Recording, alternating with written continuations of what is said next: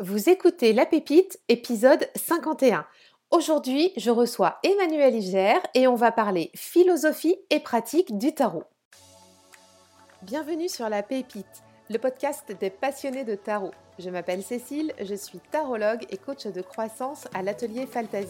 J'accompagne les zébrés qui ne rentrent pas dans les cases pour les aider à révéler leur potentiel et prendre action pour leur idéal de vie grâce à des formations et des ateliers autour du tarot, du mindset et de l'expansion personnelle. Mon objectif ici est de t'offrir de belles découvertes tarologiques et des rencontres sous le signe du partage avec nos invités. T'aider aussi à utiliser les 78 arcanes au bénéfice de ton développement et de ton accomplissement. Si toi aussi tu penses que le tarot peut t'aider à entreprendre ta vie, bienvenue sur la pépite. Aujourd'hui, j'ai le très grand plaisir d'accueillir Emmanuel Iger sur le podcast La Pépite. Ça fait longtemps que j'attendais ce moment. On t'a concocté ensemble une série de deux épisodes exceptionnels où on va parler ensemble du système du tarot et puis des projets un peu fous qui arrivent euh, pour euh, Emmanuel avec ses collaborations. Ça, ce sera dans un deuxième temps la semaine prochaine. Pour aujourd'hui, on va t'emmener euh, toutes les deux dans la découverte de la philosophie du tarot et tu vas voir, euh, Emmanuel en fait c'est un peu une pirate du tarot. Elle a craqué le système, elle vient d'un domaine très cartésien à la base et donc tu, elle va nous expliquer, tu vas voir comment elle a connecté avec le tarot, son parcours, comment elle, elle en est venue à être tarologue c'est assez atypique. J'ai hâte que tu entendes son histoire. Et puis, on va aussi parler de la création de son jeu du tarot Marseille Waite. Elle, euh, voilà, elle va nous expliquer comment elle a créé tout ça avec Alice Laverty. C'est euh, un beau moment. Et puis, on va, euh, on, va parler de, de, sa vision du tarot et on espère vraiment dans cet épisode que ça va te permettre de découvrir une autre facette de la pratique du tarot. En tout cas, elle a une vision bien à elle et une pratique bien à elle, et c'est pour ça que je trouvais vraiment intéressant de la faire venir sur le podcast pour pouvoir partager ça ensemble. Des de ressources pour pouvoir avancer dans ta pratique. Ce sera avec grand plaisir que je t'accueillerai euh, donc dans la communauté de l'atelier Fantasy. Et sans plus attendre, je te propose donc de retrouver Emmanuel Iger pour cet épisode exceptionnel, cette première partie.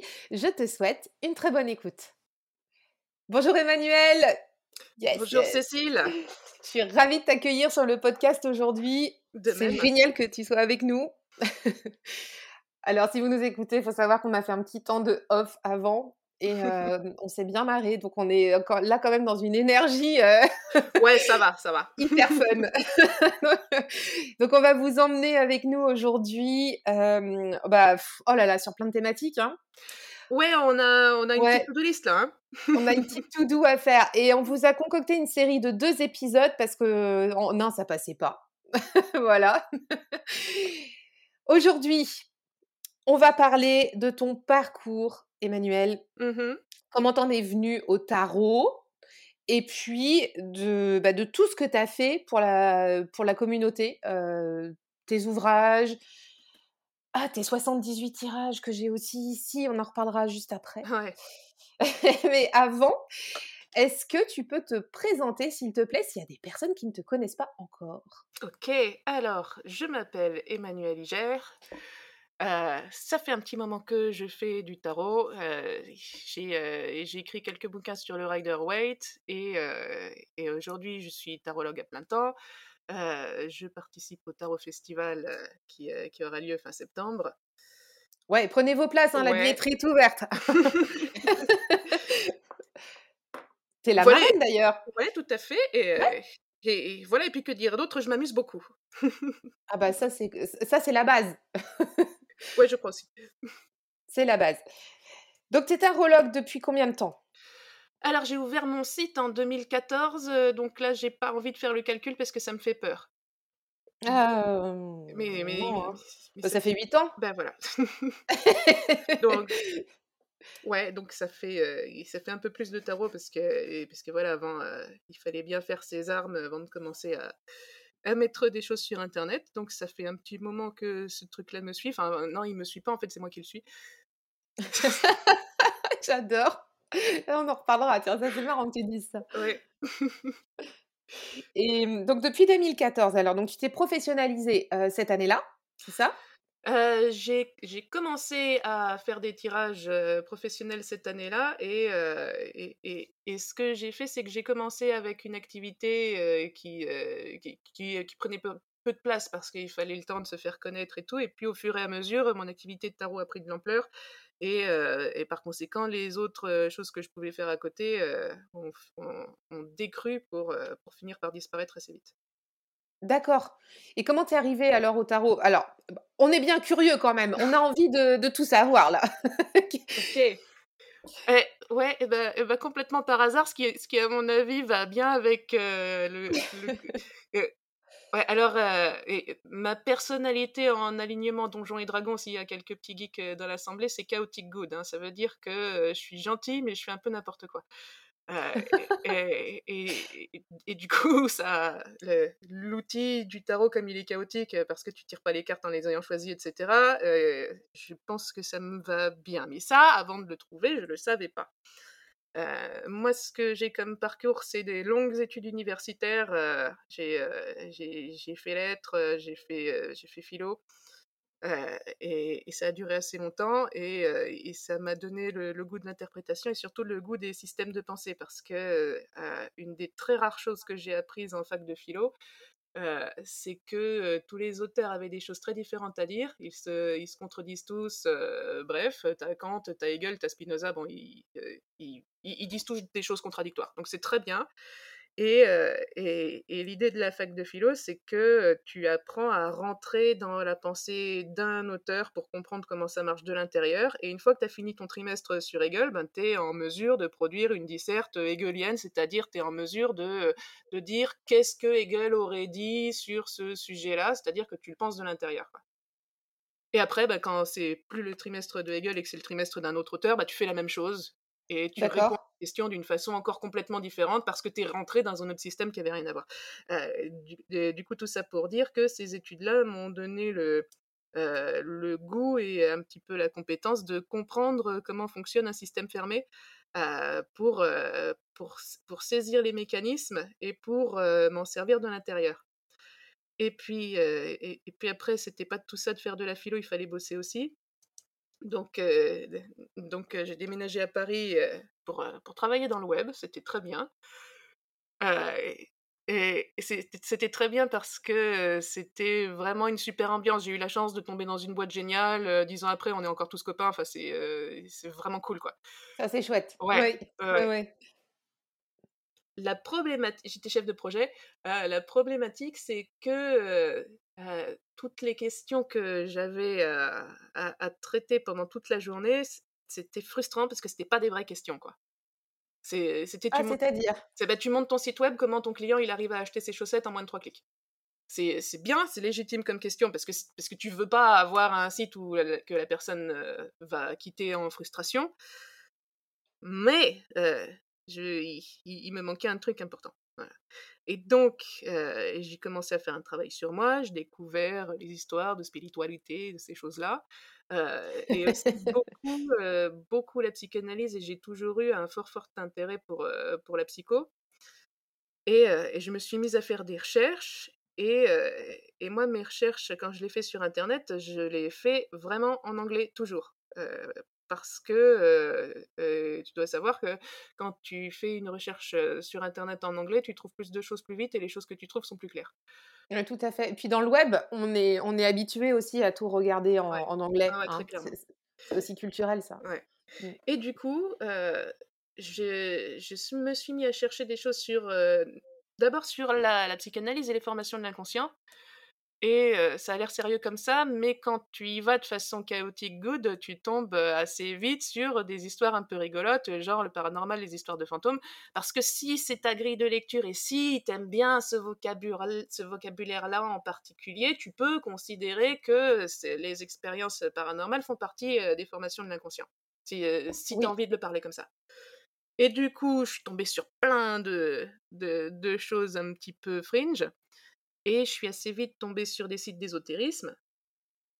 Et je sais pas trop pourquoi ça m'a parlé à ce moment-là, mais ça m'a parlé et heu et et on tombe assez vite sur le tarot quand on est dans ces ressources-là parce que c'est un des outils de base. Et alors là, je je t'avoue que j'ai un grand mystère dans dans mon auto-histoire là parce que, heu, je me souviens de la première fois que j'ai entendu parler du tarot, c'était dans un podcast de de Glorian Publishing, qui est une secte gnostique, heu, sympathique et heu, c'était tarot et cabale. J'ai écouté ça et j'ai jamais rien entendu d'aussi ennuyeux de toute ma vie, de toute mon existence. Je ne sais pas pourquoi j'ai insisté. C'était ton premier contact Mon premier le contact le était très décevant. Ouais, c'était long, c'était un mec qui s'écoutait parler, tu vois, pendant Ah 2 là heures. là. Le le mec, il te faisait des citations en hébreu pendant 2 heures, quoi. C'était insupportable. Ah mais tu as tu as bien vadrouillé quand même pour trouver ce podcast? Ouais, ouais. Et et donc, je ne sais pas pourquoi j'ai insisté sur ce truc-là parce que, heu heu, je suis pas du tout de culture, heu, particulièrement spirituelle, new age ou quoi, hein. Je moi moi, je viens d'un background complètement cartésien, heu, donc donc quelque chose a fait que j'ai insisté quand même malgré tout et je suis tombée sur le tarot qui était, qui était donc forcément le tarot Rider-Waite, hein, parce que si je faisais tout en anglais, je tombais forcément sur les tarots anglo-saxons et puis il y a 10 ans, c'était pas connu en France ça. Bien sûr. Et et et je me suis dit: «Tiens, il y a un système de pensée fermé qui a l'air, qui a l'air à la fois, chaotique et intéressant» et j'ai trouvé que c'était intéressant parce qu'assez vite en lisant, les sites d'ésotérisme de qualité, tu comprends que l'ésotérisme entre guillemets «sérieux», c'est une psychologie avec un autre vocabulaire, quoi et moi je m'intéressais déjà à la psychologie, donc pour moi c'était naturel. Et du coup, heu, je me suis dit: «Tiens, ce ce cet outil-là qui semble contenir une, une philosophie un peu rigolote, heu, craquons-le, rentrons à l'intérieur pour, voir comment ça marche, dedans» et j'y ai passé un peu de temps jusqu'à avoir entre les mains un outil qui, franchement marchait bien, quoi. Je l'ai testé sur tous mes copains, mes copains ça ça ça va, il s'est passé des choses. C'était très bien et alors à ce moment-là, je me suis dit: «Ben, tiens, puisque là, j'ai mis le doigt sur quelque chose qui me paraît intéressant, qui, heu, qui me paraît, heu, riche dans le sens où, heu, moi et les personnes, avec lesquelles, je travaille avec, on en tire des choses qui vraiment nous apportent, plus de conscience, plus de liberté». Je me suis dit: «Ben, tiens, ce serait sympa de le partager quand même». Et là, donc j'étais toujours en France, j'ai regardé ce qui se passait autour de moi et j'ai constaté que donc ah, je te parle d'il y a 10 ans quand même, Oui, oui, oui. j'ai constaté que toutes les ressources qu'il y avait en français, soit elles prenaient les gens pour des imbéciles, soit elles étaient extrêmement difficiles d'accès. Alors les ressources qu'il y avait en anglais, ça allait, mais mais il y avait l'idée que si tu parles pas anglais, tant pis pour toi. Heu et et puis voilà, il y avait déjà le livre de Jodorowsky qui est qui est très, très bien et qui était déjà connu, mais il est il est pas d'une facilité d'accès extraordinaire, hein, et Mmh, tout à fait. il est il est vraiment bien, mais pour, pour, rentrer dans une pratique, vraiment concrète, sans être, dans l'angoisse, sans être dans la pression maximale de se dire: «Oh là là, j'ai intérêt de dire un truc hyper spirituel», c'est pour moi, c'était pas, c'était pas le top.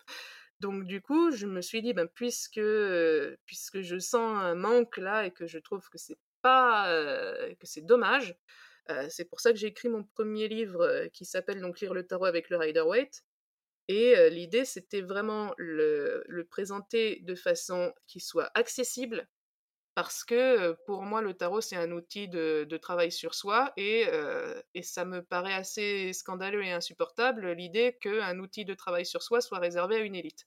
Voilà, parce que, tout le monde a le droit de travailler sur soi. Il y a pas besoin, de faire partie d'un club particulier ou, ou d'une généalogie particulière. Voilà, cette idée-là m'énervait beaucoup.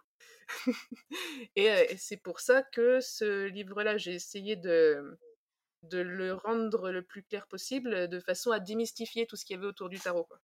De façon à sortir de l'idée que: «Ah là là, historiquement, ça viendrait, heu, d'une grande sagesse ancestrale extraordinaire», donc heu, j'ai essayé de mettre en place deux trois balises historiques, heu, qui qui fassent sens pour qu'on comprenne, ce que c'est vraiment et qu'on soit pas dans le fait de vendre du mystère et heu et j'ai essayé de donner vraiment les mécanismes qu'il y avait derrière pour dire pourquoi les cartes, elles sont comme ça tout bêtement, de façon à ce qu'après, dans un tirage, tu puisses les reconnaître, heu, plutôt que, heu d'attendre une illumination qui vient pas ou d'essayer d'être dans le, fait de recracher un cours ou, quelque chose d'abstrait. Et du coup, c'était mon premier bouquin. Puis après, les choses se sont enchaînées. J'ai un peu perdu le contrôle. Donc, donc là, maintenant, j'en ai plus. T'as perdu le contrôle, c'est-à-dire? Après, on m'en a demandé d'autres des bouquins. du coup, j'ai pas dit non. et puis, bah, une fois que tu es là, et, et, et, surtout, une fois que tu as pris la décision de signer ton premier livre de ton vrai nom, alors que tu fais du tarot quand même, il y, a quelque chose qui se passe, c'est que j'ai choisi de faire ça parce que, pour faire des consultations, pour tirer les cartes aux gens en attendant que les gens soient dans leur vérité, moi je me sentais pas à l'aise avec l'idée de moi pas être dans ma vérité. Tu Donc c'est pour ça que c'était pas mmh, concevable pour moi à cette époque-là de ne pas mettre mon nom parce que justement l'échange avec les gens c'était trop important mais du coup, c'est un choix qui fait que maintenant, je peux pas faire de politique ou de trucs. bah, t'es catégorisé. et donc, vu que j'ai ce domaine-là qui s'ouvre complètement à moi, bah, j'en profite et, et, depuis, je, je m'amuse dedans. Voilà.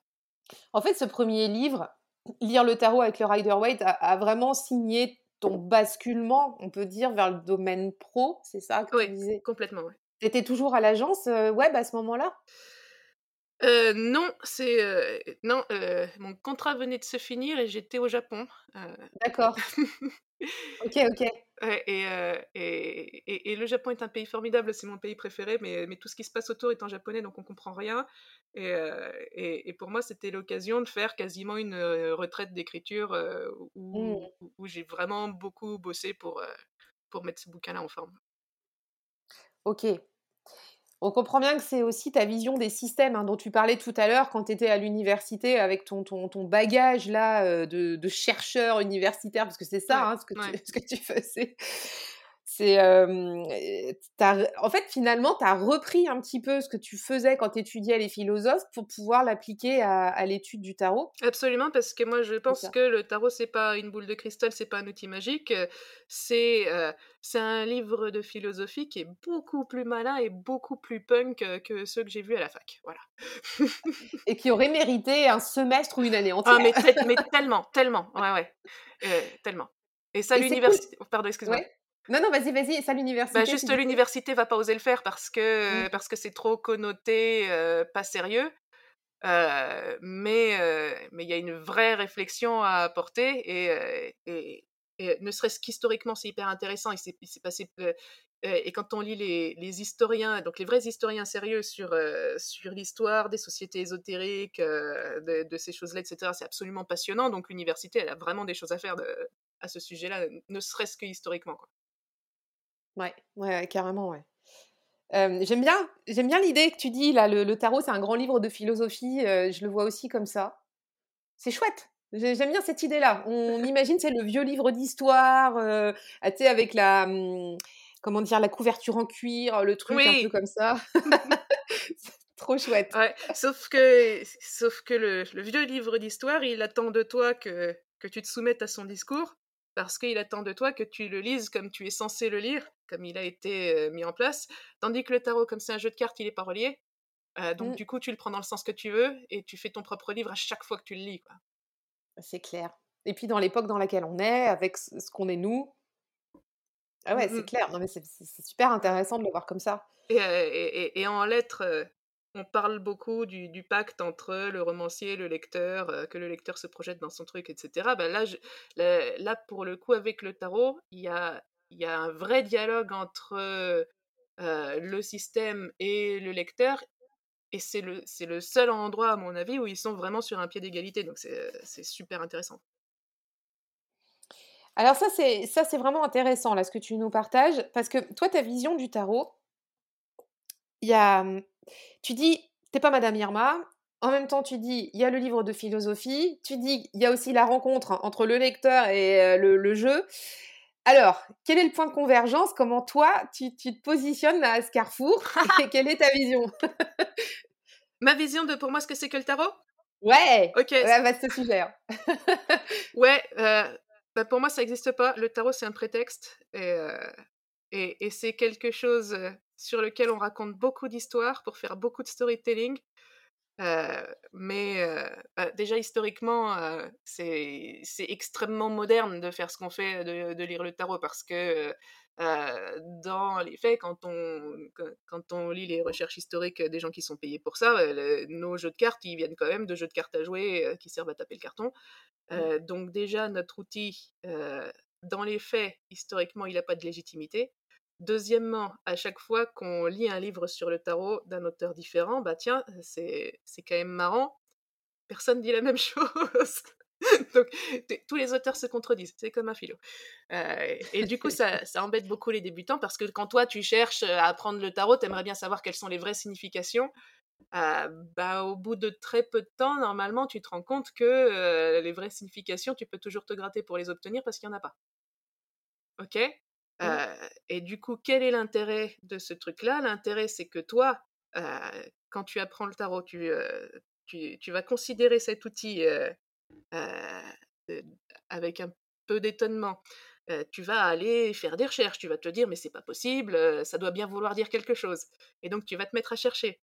Et en général, si quand on cherche, on trouve, tu vas trouver des trucs. Donc tu vas apprendre des choses, ça va te donner des idées. Tu vas, tu vas lire les ouvrages de ceux qui sont venus avant toi. Bon, d'accord, ils se contredisent tous, mais il y en a un, il va dire quelque chose qui va te parler. Il y en a un autre, il va dire quelque chose que tu vas trouver bien. Et toi, tu vas, tu vas aller butiner dans toutes ces choses-là jusqu'à te, te constituer ta lecture à toi, qui est vraiment la tienne. Moi, je pense que ça sert absolument, à rien, par exemple, d'essayer de lire le tarot de Jodorowsky quand on s'appelle pas Jodorowsky. Euh, parce que c'est sa pensée, et sa pensée, elle est géniale, et elle fonctionne pour lui. Mais le tarot, ça te sert pas à t'enfermer dans une pensée, ça te sert pas à te soumettre à une doctrine, parce que si c'était le cas, il serait relié en livre, et puis il y aurait un tarot officiel, et puis tout le monde devrait apprendre ça par cœur. L'intérêt du tarot, c'est que comme il n'existe pas, c'est un prétexte que chacun est invité à saisir pour construire sa propre pensée, pour apprendre à penser par lui-même. Et ça, je trouve ça génial. Ouais, je, te rejoins complètement. C'est pour ça que, tu vois, même dans les tarots qu'on a, même les, les, guidebooks qui les accompagnent sont, sont souvent super intéressants parce qu'on a la vision de l'auteur, ou enfin de l'illustrateur, enfin après voilà, de, de, là ou des personnes qui ont créé le jeu. Et on peut prendre ce qu'on a à prendre, laisser ce qu'on a à laisser. Et comme tu dis, c'est chacun qui fait sa tambouille. Mmh. Hein et ça, je trouve ça chouette. Et c'est pareil pour tous les bouquins de tarot, en fait. Hein, Absolument, ouais. Mais c'est vrai qu'il y a une dizaine d'années, tu disais tout à l'heure, les, les, bouquins, ils, enfin, c'était pas ce que c'était aujourd'hui, hein, la pratique, les livres, tout, tout l'accès à la formation. Il y avait beaucoup de livres qui disaient, bah tiens, si tu sors le pape et si tu l'associes, je sais pas, à tempérance, ça va donner ça. Et surtout, faut pas te tromper hein, quand, tu les, quand tu les analyses. Ouais, ok, super. Oui, et du coup, toi, en tant que lecteur, tu regardes ça, tu comprends pas. Donc, du coup, tu te dis ah ben c'est sans doute moi qui suis trop bête. Euh, ben non, si tu comprends pas, c'est que c'est mal expliqué déjà. c'est déjà la base. Hein. Voilà. Euh, bah oui, parce que quand tu écris un bouquin, c'est un peu comme tes profs, c'est un peu comme, comme quand t'es prof. Hein. Si, euh, si ton public comprend pas ce que tu fais, ben, c'est peut-être pas la faute du public. c'est ça, c'est tellement juste. Mmh. Voilà, et, et, et, ensuite, si tu essayes de, de plaquer des choses que tu comprends pas sur un tirage que tu fais spécifiquement dans le but de mieux comprendre où tu en es dans ta situation, qu'est-ce que tu peux faire et qu'est-ce qui serait bon pour toi, moi ça me paraît problématique parce que ça veut dire que tu essayes de parler de ta vie à toi et de ce qui est juste pour toi, premièrement avec les mots d'un autre qui seront jamais aussi justes que les tiens pour parler de ta vérité, et deuxièmement avec des mots que tu comprends pas, ça va pas t'aider à clarifier ta pensée, je pense. Tout à fait. Donc, vous qui nous écoutez, faites votre popote. c'est super important. Mais ça reste quand même un système, on est quand même d'accord. Hein. Il, y a, quand même oui, un système de base. Et tu as tout à fait raison de le souligner parce que faire sa popote, c'est super bien tant qu'on a compris qu'il fallait aussi la faire de façon structurée. Parce que si tu es complètement dans, dans, la pure intuition et que tu ne, mmh. ne te donnes aucun cadre, tu pars dans l'espace tout de suite. Et tu vas te mettre, et, c'est d'autant plus dangereux dans nos domaines où on tire les cartes à des gens qui viennent nous poser des questions que si on est dans la pure intuition non travaillée, euh, on va se mettre à leur envoyer nos projections personnelles et là c'est là, c'est un problème dans la relation d'aide. Euh, donc le tarot c'est un outil certes qui n'existe pas, euh, mais qui a quand même pour intérêt de nous donner un cadre qui est extrêmement précis, qui est celui d'un jeu de cartes à 22 arcanes majeures, à 56 mineurs avec 4 couleurs, je sais pas quoi, euh, ça c'est extrêmement rigoureux. C'est vraiment un truc d'empereur. c'est sûr. Et du coup, qu'est-ce que tu as? Tu as la liberté de, de faire ta popote euh, dans le sens où toi, tu vas aller chercher les informations qui te parlent et qui résonnent en toi et, et en fait qui te parlent de toi. Mais en même temps, le cadre est tellement rigide que t'as pas la possibilité de faire n'importe quoi et de partir dans l'espace. Et à mon avis, c'est ça qui, permet au tarot d'être un outil qui est hyper utile pour se constituer une pensée, euh, intelligente, quoi, une pensée qui, tient, qui est pas juste dans le flou parce que euh, la structure du jeu nous empêche d'être dans le flou, c'est pas possible. Ouais, tout à fait. Et c'est comme tout à l'heure tu disais quand tu travaillais sur du Hegel, euh, tu faisais du, tu travaillais sur la pensée euh, d'Hegel. Après du Kant c'est du Kant, le tarot c'est du tarot. Après mmh. comme tu dis, tu craques le système, mais le système, il est tel qu'il est. Tu vas, voilà, tu vas pas aller euh, craquer le système d'un Hegel en parlant, enfin, en, t'inspirant d'un Kant ou travaillant sur Kant. Tu vas pas apprendre par cœur Kant pour essayer de comprendre Hegel. Ce sont deux choses différentes. Exactement. Donc le tarot, c'est tout à fait pareil. C'est tu as besoin de comprendre le système pour le craquer. Voilà. Bah, c'est comme les hackers en fait. Hein. Hey, hacker du tarot, bah, voilà. bah, voilà, hacker du tarot. C'est ça. Parce que l'idée, ça n'est pas euh, se soumettre à une vérité qui serait extérieure à nous. L'idée, c'est comprendre comment ça marche et qu'est-ce qu'on peut en faire pour nous. Et c'est ça qu'ils font les, les hackers. Hein. Exactement. Ben ouais, voilà. Maman, on a trouvé le, le, truc là aujourd'hui pour vous faire passer le message. c'est aller, aller avec le système de votre tarot. avec, avec votre profil de gamer, de hacker. Enfin, les gamers sont pas tous des, sont pas des hackers, mais voilà, si vous êtes un peu geek, vous voyez de quoi on peut parler. D'ailleurs, si vous êtes gamer, vous commencez à, avoir une petite euh, euh, familiarité avec le tarot parce que les, les, intros de jeux vidéo se basent de plus en plus sur des histoires de tarot en ce moment, c'est extraordinaire. Et j'en parlais à mon, à mon conjoint hier soir de ça, je disais dans, dans la communauté tarologique, il y a beaucoup de gamers. Ouais. Il y a, il y a beaucoup de personnes qui, qui sont des geeks. Euh, c'est super intéressant à observer. Et, et, ouais, carrément, les gens, ils s'inspirent de, de tout cet univers-là aussi. Bah oui, parce que c'est un univers qui est structuré et chaotique. le tarot, c'est un outil qui marche extrêmement bien pour les scénaristes. parce que tu, veux faire un personnage qui est, qui est de la profondeur, qui soit vivant et qui ait une faille et qui ait des choses à faire, bah, tu fais un tirage psychologique, tu regardes ce que le machin te raconte, et ça te fait un personnage qui vit quoi. Tu veux te tu veux sortir tes personnages d'une situation difficile dans ton scénario, tu sais pas comment ils vont s'en sortir, tu fais un petit tirage. Et oui, et le le truc quoi. Je regardais hier, j'ai oublié le nom hein, de l'auteur, vous me pardonnerez. sur Instagram, je suis tombée sur la page d'un auteur qui parlait justement de, de l'aide du tarot dans sa pratique d'écriture, parce qu'il disait quand, justement ce exactement ce que tu viens de dire, quand il est quand il a un doute sur comment doit évoluer son héros ou une situation ou un rebondissement, s'il n'arrive pas à trancher, il va se faire un tirage. Et ça va lui ouvrir des portes pour son scénario. il écrit des bouquins, je sais plus qui c'est, impossible de me rappeler qui c'est. Mais euh, voilà, c'est cool. Ouais, ouais, c'est. Euh, ça marche bien pour les rôlistes aussi.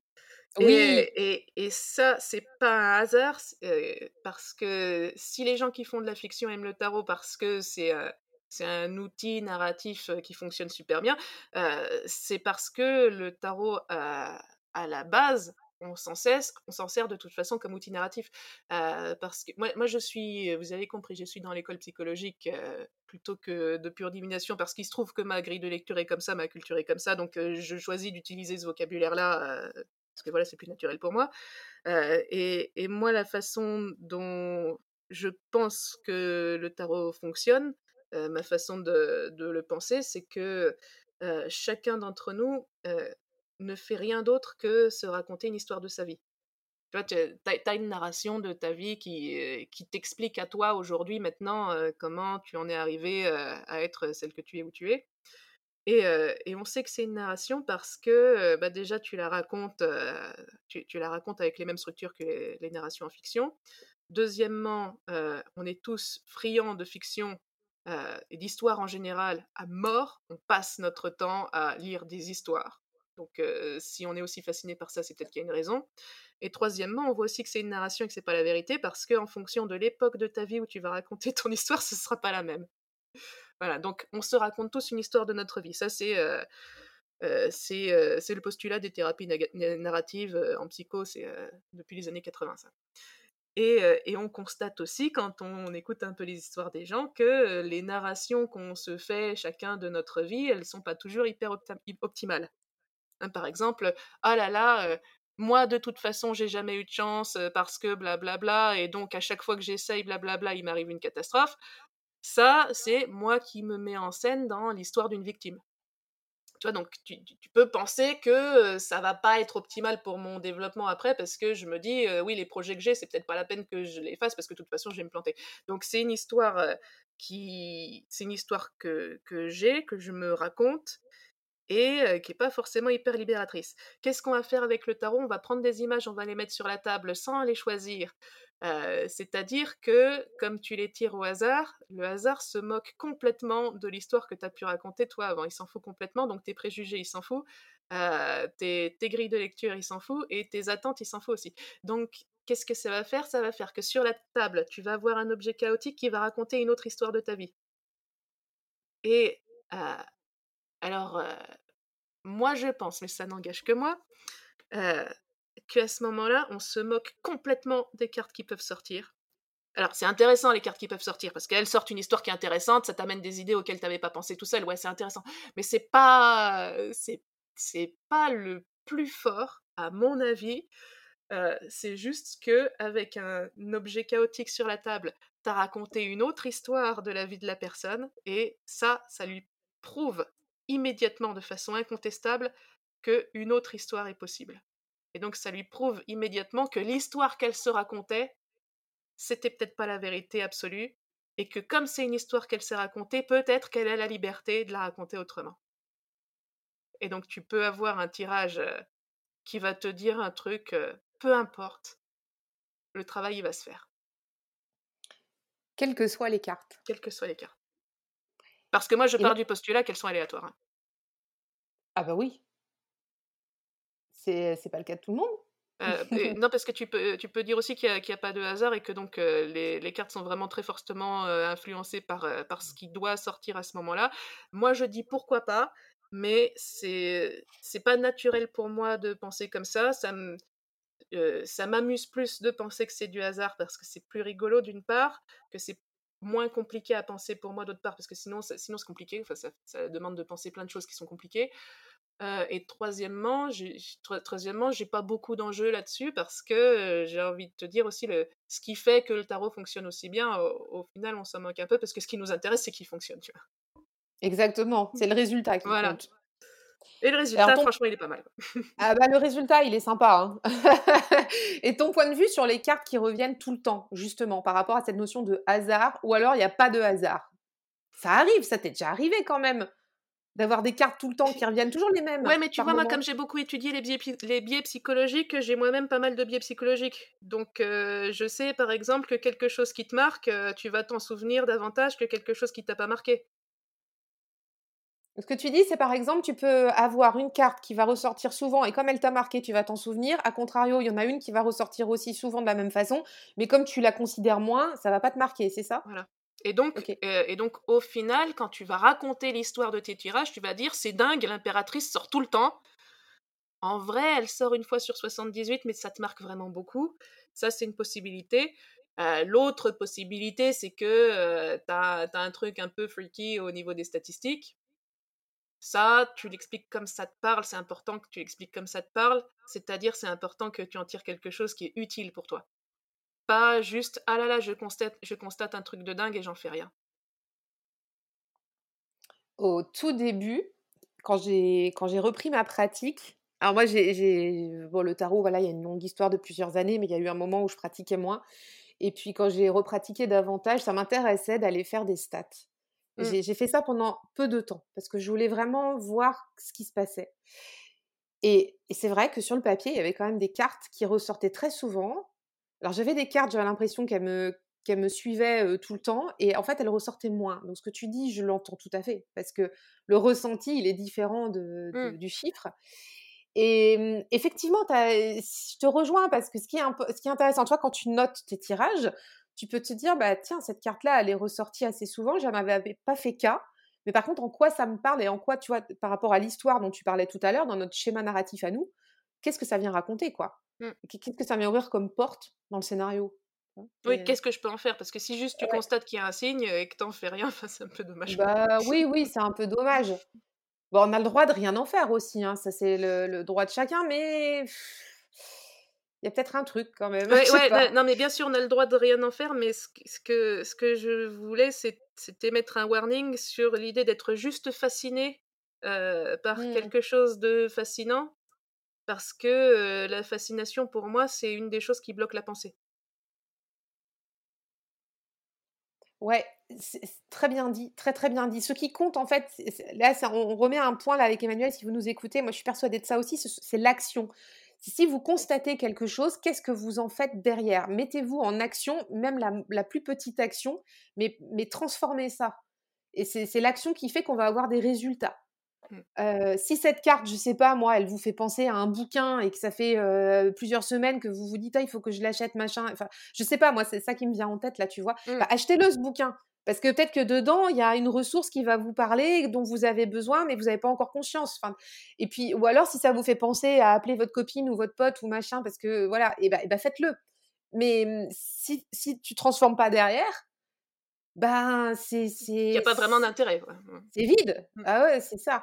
Et pareil, j'en parle assez souvent dans les épisodes de podcast aussi, c'est la folie des tirages, tu vois, il faut se faire du tirage, du tirage, du tirage, mais in fine, c'est d'ailleurs, je vais t'interroger là-dessus, mais T'as pas besoin peut-être de faire des tirages tous les jours ou trois fois par jour, ah. parce que qu'est-ce que t'en fais après, quoi? Qu'est-ce que tu mets en action? Ouais, alors moi personnellement, je peux te dire que j'en fais pas tous les jours hein, des tirages pour moi, mmh. parce que mais t'as, as vu la puissance du truc, quoi. Tu, tu vas pas te prendre l'équivalent de 6 mois de psychanalyse tous les jours, c'est pas possible. Enfin, tu tiens pas, bah quoi. Parce, que le machin, il va te dire voilà ta névrose, voilà ton point aveugle, voilà ce que tu peux faire et voilà ce qu'il va te falloir te, ce, que, ce qu'il va te falloir surmonter pour ça. Tu fais pas ça en 24 heures.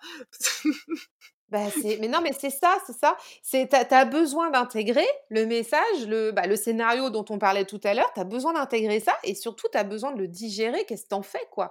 Comment tu le transformes en action? Et, d'ailleurs, souvent, on me, demande combien de temps il faut laisser passer entre deux tirages. Euh, et, du coup, c'est une question avec un il faut. Donc, euh, donc moi, mmh. je, botte en touche à chaque fois parce que, euh, à mon avis, le tarot, il est là pour casser l'idée du il faut. Et, et, la réponse que je donne, c'est le temps que la situation se soit modifiée. Donc, c'est-à-dire le, le, temps que tes actions aient fait en sorte que la donne était différente et que là, il faut que tu refasses le point. Quoi. Mais si tu le refais le lendemain, euh, si tu le refais le lendemain, tu vas avoir d'autres cartes. Euh, du coup, ça va te donner d'autres informations. Du coup, ça va contredire ce que tu avais la, veille. Du coup, ça va être compliqué. Ça va te, te plonger dans la confusion. Alors que l'intérêt de cet outil-là, c'est qu'il nous éclaire et il nous sort de la confusion. Ouais, pour avoir le point de vue, il faut, il faut, il faut bouger sur sa zone de confort et pouvoir, une fois qu'on a mis des choses en place, regarder ce qu'on a fait et éventuellement, comme tu dis, refaire un autre tirage parce qu'on a changé de place. Et là, on aura un éclairage nouveau. Ça permet d'avancer ou de se repositionner comme, comme, sur un échiquier, tu vois. Ouais. T'as des... As des cartes chouchou? Alors, dans, dans, mon tarot, à moi, le tarot de Marseille Waite, oui. oui. Et, parce que les, arcanes en général, on, a toujours une qui nous gratte un peu plus qu'une autre. Hein, euh, on en a toujours une euh, bah, déjà qui est plus difficile à apprendre qu'une autre parce que ça, nous embête. Euh, là, ça fait un petit moment que j'ai les pratiques, donc ça va, j'ai pas de haine particulière pour des cartes particulières. Mais par contre, dans, le tarot que j'ai fait avec, avec Alice Laverty, qui est un tarot avec les arcanes majeures du tarot de Marseille, parce qu'à mon avis, elles sont beaucoup plus puissantes que celles du Rider et avec les arcanes mineures du Rider, parce qu'elles sont vachement plus lisibles que les choses abstraites du Marseille, on, a fait tout ça en style enluminure médiéval, ce qui, ce qui donne un style vraiment très très doux, très très joli. Parce qu'Alice est une personne d'un talent extraordinaire. Et elle a sorti deux de deniers que je trouve absolument parfaits. Donc le deux de deniers dans les systèmes Rider-Waite, c'est le bonhomme qui est en train de jongler avec ces deux deniers qui sont reliés un peu par l'infini avec la mer démontée qui, qui soulève les bateaux avec les vagues à l'arrière-plan. Et, cette carte-là, c'est une carte dans notre tarot qui est, qui est sortie parfaitement tout de suite. Et je trouve qu'il y, a, qu'il y a déjà une grâce à ce bonhomme qui, qui, ne cesse de m'émerveiller. Et ensuite, moi, je vois bien le 2 de denier comme le fait de gérer les choses au fur et à mesure, c'est-à-dire d'être présent à ce qu'on fait là où on le fait, comme on le fait. Et, et, et, moi, je suis très attirée par cette idée-là parce que pour moi, être, être présent à ce qu'on fait, c'est. je vois pas comment on peut être heureux autrement parce que les gens qui se disent je serai heureux quand j'aurai fini telle ou telle chose, bah, s'ils sont heureux au futur, ils sont pas heureux au présent. Moi, ça m'intéresse plus d'être heureuse maintenant, donc voilà.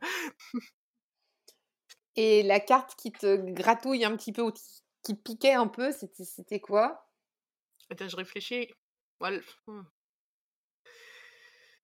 Le pendu, je pense le pendu. Parce que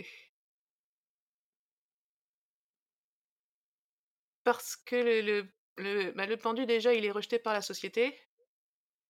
Parce que, parce que tu sais, c'est la position du traître, hein, c'est celui, mmh. c'est celui qui est mis au banc de la société et du coup, il, a perdu ses biens, sa place, etc. Et donc, c'est ça qui lui permet de mettre le doigt sur l'essentiel.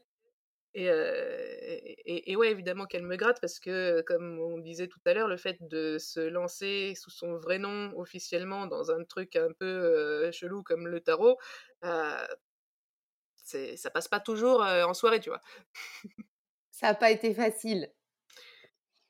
Bah c'est, c'est, toujours un sujet, quoi. Faut, faut, vraiment que je sache faire mon petit pitch pour dire Ah non, mais vous inquiétez pas, je fais, en fait, je fais de la psy. Pour, pour, pour essayer de tempérer un petit peu les gens qui font Ah là là, mais tu te prends pour un grand marabout, c'est mal parce que, parce que les projections sur le tarot, elles sont, elles sont fortes aussi. Hein. Les, gens, ils pensent vraiment que t'es une sorcière qui va leur mettre le mauvais œil parce que les sorcières savent faire que ça. Et, c'est des gens qui, qui, vont, qui vont te dire, moi je crois pas à tous ces trucs-là. moi, contrairement à toi, je suis une personne cartésienne et sérieuse. Par contre, je veux pas que tu viennes me foutre le mauvais œil avec tes conneries. C'est ça. C'est toujours très ambivalent, ce genre de personnalité. ouais, et, du coup, tu, tu, la rencontres un peu plus souvent que si tu faisais un métier ennuyeux euh, euh, qui donne pas aux gens envie de te poser des questions. Mmh. Donc le pendu, il est venu se, se rappeler en fait à toi sur cette thématique-là. Ouais. ouais, ok. Mais bon, il est apprivoisé ce, ce pendu. Ouais, là ça va, ça va. Et, ça, va. et, puis, euh, et puis sur euh, le tarot de Marseille Waite, euh, le dessin est aussi très réussi parce que elle a réussi à, à, vraiment donner l'impression qu'il est en train de danser. Comme il est, il est pendu par un pied, il a le pied qui est étendu en pointe. Et on a vraiment l'impression que qu'il est en train de danser un ballet, alors même qu'il est attaché par son truc. Et, ça lui donne une légèreté qui me réconcilie avec lui. On va parler un petit peu de ton tarot, justement, avec, que tu as créé avec Alice Laverty. Ça fera la transition pour l'épisode de la semaine prochaine, parce que pour la semaine prochaine, on vous a préparé un épisode bah, spécial sur tes collaborations, sur les, la façon dont, on peut travailler autour du tarot avec d'autres personnes, et tu vas nous parler de tes futurs projets et puis des projets en cours aussi. Mmh. Mais là, pour terminer notre, notre partie, parce que ça fait aussi partie de ton parcours, parce que ce tarot-là, il, a enfin, il a réconcilié. Il n'y a pas lieu certainement de réconcilier, c'est moi qui dis ça, mais je ne sais pas si c'est peut-être pas ta vision. Mais... Si, si. D'accord. réconcilier le Marseille avec le Wait. Est-ce que tu peux nous, nous dire voilà comment ça s'est passé cette rencontre avec Alice, l'objectif de ce jeu et comment vous l'avez créé? Parce qu'il y, y, a vraiment un fond historique aussi avec. Ouais. alors Alice, on, s'est rencontrés quand, quand je travaillais dans le web parce qu'elle avait fait des illustrations pour un site que, que je gérais et, et, ça avait permis qu'on boive un café ensemble et on s'est super bien entendu tout de suite. Mais alors, super bien. Ok. Et, tu vois, le, genre de personne avec. Tu leur parles deux secondes et tu sens que c'est bon, que, que, ça passe. Donc, ça, c'était cool. Donc, on est resté en contact bien. Et, et alors, pourquoi ce tarot-là? Ben, Pendant des années, j'ai donné des cours sur le Rider-Waite parce que mon idée, c'était de partager avec les gens l'idée qu'il pouvait y avoir un tarot qui soit accessible. C'est-à-dire pas quelque chose de très compliqué comme les arcanes mineurs du tarot de Marseille qui te demandent d'être initié au, 33e degré et de connaître tout par cœur. mais un tarot avec des images, qui est quand même la révolution qu'on doit à, Pamela Comlan Smith, je trouvais que ça valait vraiment le coup de le montrer. Problème, dans ce tarot-là, comme c'est un tarot purement ésotérique, c'est-à-dire un tarot qui est fait pour un travail en loge. Euh, c'est pas, pas un jeu de cartes comme le tarot de Marseille de base, il est fait pour jouer aux cartes. le Rider Waite, il est vraiment fait pour le travail un peu de type maçonnique. Donc les arcanes majeures, elles sont pleines de symboles, mais plein, plein, plein. et par exemple, quand, quand en cours, je, montre la papesse, bah, les gens, ils sont tout de suite à faire Ah ouais, bah pourquoi il y, a deux, il y a deux colonnes? C'est quoi B et J? Comment ça, Jacqueline et Boaz, ça veut dire quoi? Et pourquoi elle a trois lunes? Et pourquoi la Torah? Et bla bla bla bla bla. Et, et, et moi, je pense que ces symboles-là sont intéressants à, étudier dans le cadre de ta culture personnelle ou dans le cadre de ta pratique maçonnique si c'est ton truc ou, si tu as le temps. mais je pense que si tu veux aller au cœur de la carte, qui est l'idée que la bonne femme, elle sait et elle te donne pas accès au savoir, c'est peut-être pas la peine de parler pendant une heure de pourquoi il y a des grenades derrière, parce que la grenade, c'est le symbole de la maçonnerie qui blablabla. Bla, bla, bla. C'est pas la peine, c'est pas la peine.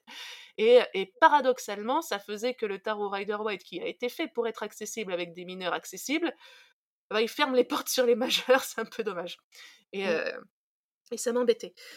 Et quand, on, quand on considère les majeurs du tarot de Marseille, moi, mon opinion, c'est qu'elles marchent beaucoup mieux parce qu'elles sont, parce, comme elles sont pas faites pour faire un travail de loge, bah, elles sont directes. Voilà, t'as as la bonne femme, elle a son livre sur ses, genoux, ok. Ok. Et, et, ça fait que c'est très facile de mettre le doigt sur l'idée de base de la carte sans, se polluer avec plein de choses à, mémoriser.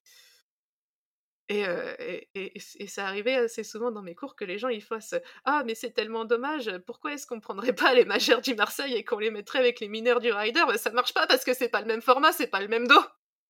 Et oui. Bon, et ben, l'idée elle était toute trouvée, donc au bout de plusieurs années qu'ils m'ont répété ça, j'ai eu l'idée. et donc j'ai été voir Alice, je lui ai dit, ah, si tu te souviens, ce serait bien que qu'on fasse quelque chose ensemble. Et, elle était partante. Et ce qui s'est passé à ce moment-là, c'est que moi j'avais envie qu'on produise un tarot qui, déjà qui soit accessible pour toutes les raisons que je viens d'évoquer, et ensuite qui, qui ait ce côté ancien euh, qui, euh, qui nous rassure et qui nous donne envie de se projeter dedans. Et j'aimais pas la, le graphisme euh, du tarot de, Marseille, enfin le, Grimaud et puis le, le Camoine dont on a l'habitude, parce que c'est un graphisme qui fait semblant d'être une gravure sur bois et ça lui donne des traits très anguleux, très durs, avec, des figures très impressionnantes et, et, et je trouve pas ça accueillant. Voilà. Et c'est pour ça que nous, on a fait le choix de partir non pas vers la gravure, mais vers l'enluminure. Et là, il y a eu un truc absolument génial, c'est que euh, la British Library a mis en ligne tous ses manuscrits numérisés. Euh, alors, tous, je ne sais pas tous, peut-être qu'il y, en a encore deux, trois qui n'ont pas scanné, mais euh, si, ça s'appelle Digitized Manuscript Library ou quelque chose comme ça, si vous allez voir sur Internet, c'est extraordinaire, il y a tout, et chaque manuscrit est scanné en super haute définition. Et du coup, moi, j'ai sélectionné les manuscrits spécifiquement du 12e et du 13e parce que c'était le style, le style graphique que je voulais. Et comme j'ai pas grand chose comme connaissance historique, j'ai été à peu près au hasard. Et j'ai cliqué sur des manuscrits n'importe quoi, tu vois. Donc je suis tombée sur des choses géniales, euh, genre une apocalypse euh, de Saint Jean entièrement illuminée, magnifique, enfin des bibles à n'en plus finir, magnifiques. Et ce que j'ai fait pour, pour collaborer avec Alice, c'est que j'ai été chercher les personnages qu'on pourrait un peu modifier, un peu twister dans des collages pour que ça fasse nos bonhommes de nos arcanes à nous, quoi. Et comme ça, moi, ça me permettait, plutôt que de le faire à partir de rien, ça me permettait de garder le lien avec, avec les artisans du passé, ça me permettait de lui donner cette profondeur-là dont j'avais vraiment envie parce que ça me paraissait aller bien avec un, avec un outil qui sert à accéder à ta propre profondeur à toi. Et, du coup, ça a été beaucoup de travail. parce que quand tu vas chercher dans les manuscrits au hasard pour trouver des bonhommes alors que tu as une idée hyper précise de ce que tu veux, je te raconte pas. C'est ça, chercher l'aiguille dans la botte de foin, c'est ça l'expression. Voilà. et, du coup, toutes les, euh, toutes les cartes, elles, viennent, euh, tous les détails viennent vraiment de choses hyper disparates. Et c'est pour ça on, m'a souvent demandé de faire un bouquin sur euh, les enluminures qu'on avait utilisées. Et franchement, c'est pas possible. parce que c'est trop de trucs, tu vois. Le, c'est, sur le neuf de denier, là, j'ai la femme qui, qui tient un faucon avec une belle robe, etc. bah, le faucon, je me souviens qu'on l'a chopé dans un manuel de fauconnerie. Donc pour le coup, c'est un vrai faucon, tu vois, dans une page qui expliquait comment il faut le tenir avec ton gant, etc. Parce que si tu le tiens pas bien, il sera pas content. Enfin bref. la coiffe qu'elle a sur, sur la tête, je, me souviens que c'est la coiffe de Betsabé dans une c'est Betsabé au bain, elle, a une belle coiffe. Donc on, a pris ça, enfin tous les l'escargot, il était encore dans un autre truc, enfin tout c'est c'est trop compliqué à. J'ai pas noté toutes les références, donc ce serait trop compliqué à reconstituer. Donc ça veut dire que tu avais déjà les illustrations en tête pour tes arcades. Ah bah oui, parce que je me base sur le Marseille et le Rider, donc je me base sur de l'existant. Euh, parce que l'idée, c'était aussi que les gens qui travaillent avec ce tarot-là, ils n'aient pas tout un apprentissage à refaire, alors que justement, l'idée du projet, c'était que ce soit accessible. Et ça l'est, parce que c'est un magnifique jeu qui... Oh, bah, il est trop beau ce jeu. J'en suis très contente aussi. Ah ouais, ouais, il est super beau. Puis on sent la pâte historique. Et le dos est très sympa aussi. Et le dos, on, l'a piqué dans une bible aussi, ouais. Oui, bah oui, oui. Et on parle pas souvent des dos des jeux, mais ça a son importance aussi, je trouve, quand ah, on fait des tirages importants, ouais. Mmh. Alors, sujet qui gratte un peu sur ton jeu quand même. Ouais. Ah, ah, ah, tu me vois arriver là. Parce que moi, moi, pour moi, c'est un sujet. La force, ah, mais la justice. ouais, merci. Eh, alors, pourquoi elle pose la question? Parce que je vous raconte depuis le début que j'ai fait les arcades majeures du tarot de Marseille, mais la force est quand même en 8. Et la justice en 11, comme dans le Rider. Alors, pourquoi? Parce que, euh, premièrement, euh, Historiquement, déjà, savoir laquelle est la plus vraie, ça n'a pas de sens, parce que vous n'êtes pas sans savoir tous que le plus ancien tarot connu, le Visconti Forza, dont vous avez toutes les cartes sur Wikipédia, il n'y a pas de numérotation. Vous n'êtes pas sans savoir non plus, si vous avez lu l'excellent livre d'Isabelle Nadolny, euh, qu'il n'y a pas qu'une numérotation traditionnelle. Hein, il y en a au moins trois, voire quatre. Bref, donc laquelle est la plus, vraie pour moi, c'est une question qui n'a pas de sens. Pour moi, ce qui a du sens, c'est qu'est-ce qui est le plus juste, dans le sens qu'est-ce qui me parle le plus. Et alors, euh, c'est mon tarot, donc j'allais pas faire ce qui me parlait pas. Euh, et, et, pour moi, c'est beaucoup plus naturel de penser la force après le chariot, parce que pour moi, le problème du chariot, c'est qu'il maîtrise pas ses passions, et pour moi, la force, c'est la bonne femme qui te montre comment maîtriser ses passions, donc ça, ça, me paraît logique. Et j'ai beaucoup de mal à penser la justice autrement qu'après la roue de fortune, parce que dans la roue de fortune, tu as une bestiole qui utilise une épée pour trancher et pour se sortir de, de ces répétitions un peu ennuyeuses, et juste après, tu as la justice qui arrive et qui brandit une épée pour te dire bah non, c'est pas pour ne pas avoir d'ennui que je tranche, c'est vraiment pour être juste envers moi-même et c'est pour être fidèle à ce que je suis. Donc c'est la même chose, mais le niveau dessus. Et, et du coup, dans le chemin qu'on peut appeler initiatique, si tu veux, je trouve que c'est ça fait vraiment sens. Euh, après, fallait faire un choix, c'est pas le choix de tout le monde. J'ai envie de dire, si ce choix vous parle pas, vous prenez un feutre noir et vous corrigez les, chiffres. franchement, je vous en voudrais pas, vous avez acheté le truc, il est à vous, quoi.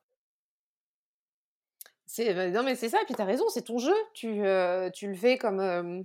je le fais comme je sens juste. Voilà. Mmh, sinon, ça, m'aurait paru abîmer cet outil-là. Et, Et, et si j'ai si j'ai mis un an de travail dedans, si j'ai c'est de l'argent aussi, toutes ces choses-là, c'était pas pour faire un, un, outil qui soit pas parfait. Voilà. Non, mais c'est bien de le repréciser. Et, et puis c'est vrai que quand on, on a différents jeux, enfin voilà, quand on, a un peu collectionneur, tu vois, moi j'en ai pas mal hein, des jeux, je sais pas. Ah ouais? Oui, donc je suis attachée moi au, au, système Marseille dans la force et la justice, mais parce que j'ai appris comme ça. Mmh. Voilà, c'est tout, c'est comme ça, c'est ça fait partie de mon histoire. Euh, de, la pratique du tarot. Par contre. C'est bien, il n'y en a pas un qui est mieux que l'autre, hein, parce qu'on n'est pas dans des équipes de football là. Hein. Ah bah on est dans ce qui t'aide à penser. On est dans ce qui m'aide à penser. Mais pour autant, tu vois, euh, quand je vais utiliser des jeux en système euh, Rider-Waite-Smith, et bah, il ne me viendrait pas l'idée d'inverser, en fait, enfin, de, de, remettre dans le sens Marseille la force et la justice, parce que mmh. pour moi, ils font partie intégrante de la façon dont le créateur a créé le jeu. Mmh. Je ne sais, pas comment t'expliquer. Oui, si, ça me paraît. Ouais, voilà.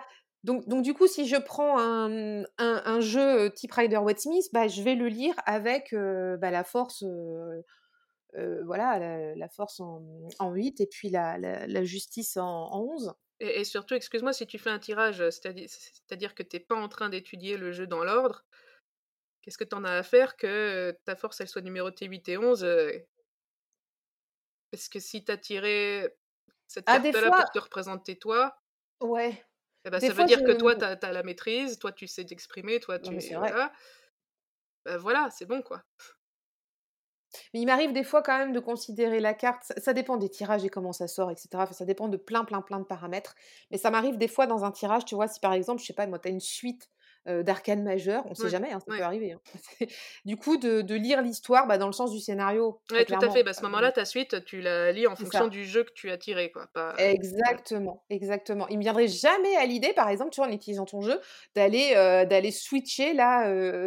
Non, jamais en fait. Parce que pour moi, c'est la, patte du créateur, elle a autant d'importance. Quand je prends le jeu, c'est pour ça que je te disais tout à l'heure, je suis très attachée au guidebook aussi.